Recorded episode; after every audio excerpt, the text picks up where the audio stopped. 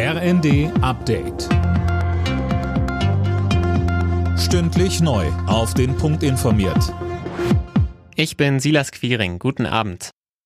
Nach der sogenannten Partygate-Affäre steigt der Druck auf Großbritanniens Premierminister Johnson. Er muss sich noch heute Abend einem parteiinternen Misstrauensvotum stellen. Dennis Braun. Stimmt eine Mehrheit der konservativen Partei dabei gegen Johnson, muss er sein Amt als Premier vorerst abgeben. Allerdings braucht es dazu mindestens 180 der 359 Tory-Abgeordneten und das gilt laut Expertenmeinungen als eher unwahrscheinlich.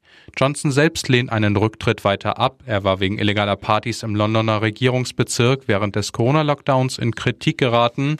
Das Ergebnis des Misstrauensvotums soll noch heute Abend verkündet werden.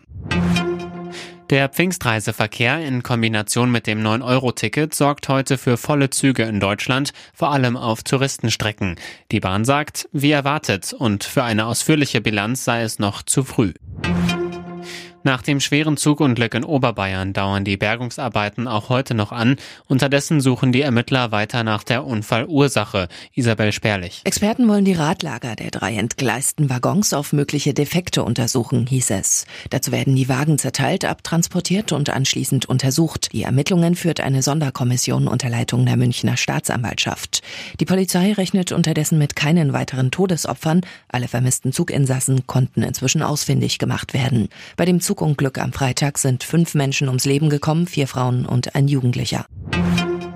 Bundesliga-Aufsteiger Schalke 04 hat die Suche nach einem neuen Trainer offenbar beendet. Medienberichten zufolge soll Frank Kramer neuer Chefcoach werden. Er soll morgen offiziell vorgestellt werden, wie es hieß. Kramer war zuvor Trainer bei Arminia Bielefeld.